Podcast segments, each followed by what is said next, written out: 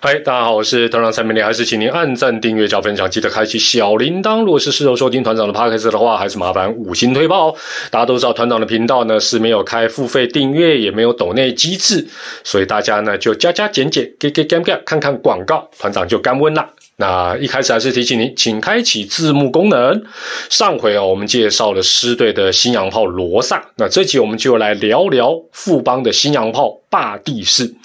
如果单纯看这两个洋炮在日本职棒的成绩啊，霸地士当然是明显优于罗萨。那以玉成选手身份加入广岛的霸地士呢，二零一六年在二军当时还没有完全适应日职的环境，但是隔年后，他就展现屠杀二军的能力。有多屠杀？不到五十场，四十八场比赛，他就打了二十一发全垒打。那当然就要升到一军了。升到一军之后呢，他虽然没有整季出赛，但也打了十一发的全垒打。接下来两年，当然他自然成为广岛队一军的主炮，分别打出了二十五支跟二十六支的红波浪。故事讲到这里，巴蒂是应该在日职从此一帆风顺，成为人生的胜利组才对。万万没有想到，就在二零一九年的八月十七日，日职官方正式发布霸地市违反禁药的相关规定，球团也立即取消他的一个出赛资格，然后静待官方惩处的发表。事实上，这次的药检呢是该年的六月七日，当时赛后的抽检。就已经是有禁药的阳性反应哦，就是我们所谓的 A 检体。但引起争议的第一点是，他仍然继续出赛，直到八月十六日，他的 B 检体检验出相同的禁药成分。那隔天日子发布。球团才先行做了一个处分，那因为当然这是程序问题了哈。日子的官方程序是到九月三日哦才做出哦，时间是来到九月三日才做出巴蒂斯要禁赛六个月的惩处决定。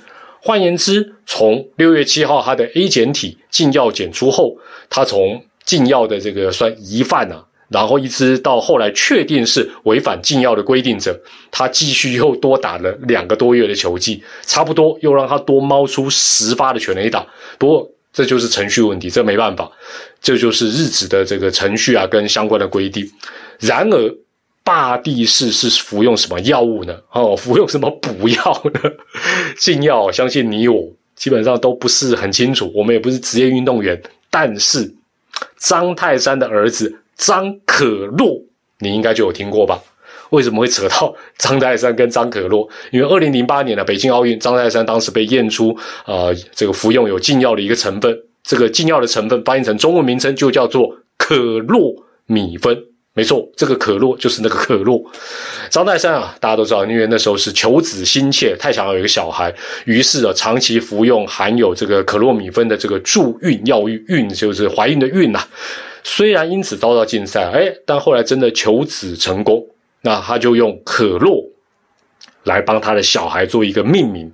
当然，巴蒂斯所持的理由绝对不能够向森林王子致敬，说哦，我也是想生一个小巴蒂斯。摩啦，这个可洛米芬哦，长期服用是有助于男性蝌啊，我们是蝌蚪啦，精子的生长。然而在运动的表现上，如果范围缩小到棒球项目，它多半呐，哦，当我们是八分级吧，多半是打者服用居多，而且是所谓大炮型的打者，因为呢，它可以增加肌肉的质量跟 power，火力短枪变大炮，我好像在卖药，而且哦，这个它的代谢，据了解是比较快的。也就是说，如果你不是长期服用，其实是一种比较容易躲过药检的一种禁药。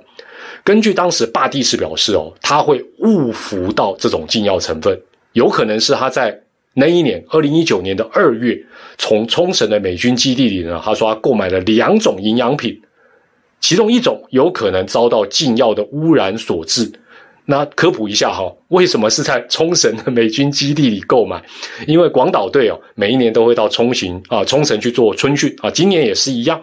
但他的说法基本上没有获得日职官方或者是他所属球团的认可，原因是没有办法佐证。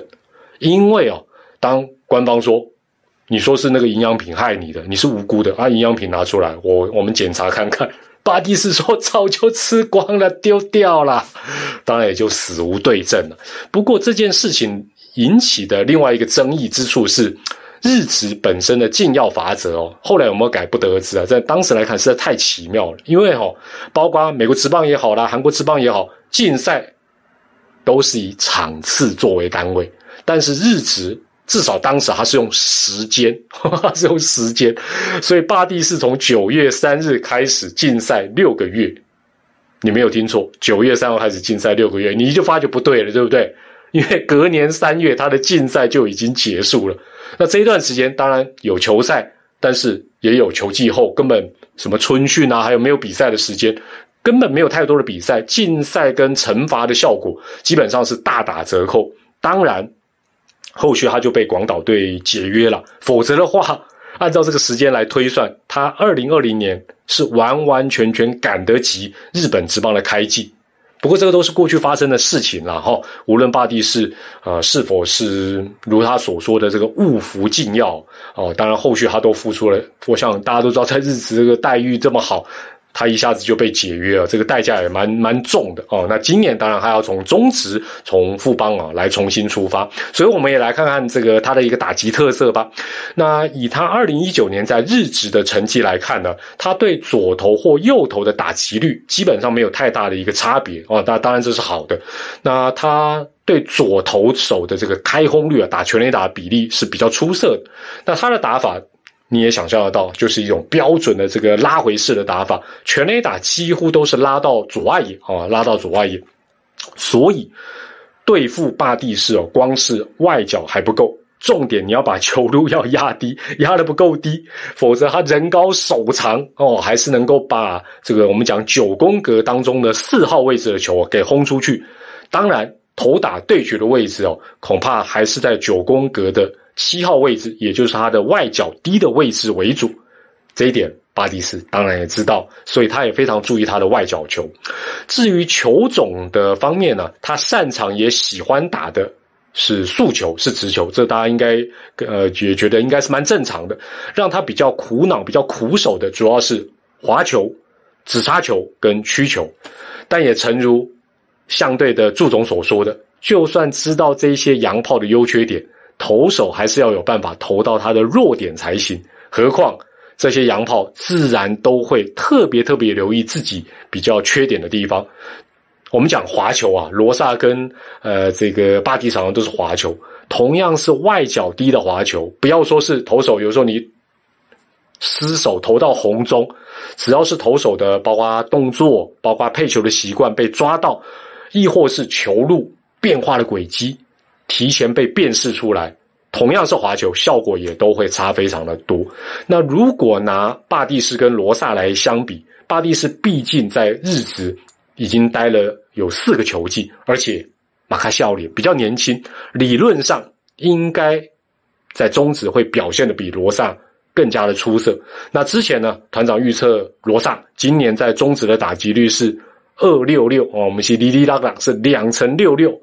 还有十四发的全垒打，那团长也预测一下巴蒂斯哈，今年我认为他在中职的打击率可以来到二七七，嘿，零点二七七，两成七七，外加全垒打二十二轰，嗯，二十二轰，但有一项关键呢，团长先打一下预防针，先提示一下，那就是这两位洋炮的下一棒是谁？尤其是当他们都发挥的不错的时候，如果他们的下一棒没有保护的效果，啊，我是投手，我遇到这种洋炮就一直闪啊，一直躲啊，保送也无所谓啊。这绝对不是这两个人，也绝对是今年各队找来的洋炮特别值得关注的一个重点，也就是他们的下一棒。各位好朋友，是不是也来猜猜霸地是今年的一个成绩呢？也欢迎用留言跟我们分享你的预测跟你的看法。我是团长蔡明黎，最后祝福大家健康、开心、平安。我们下回再会，拜拜。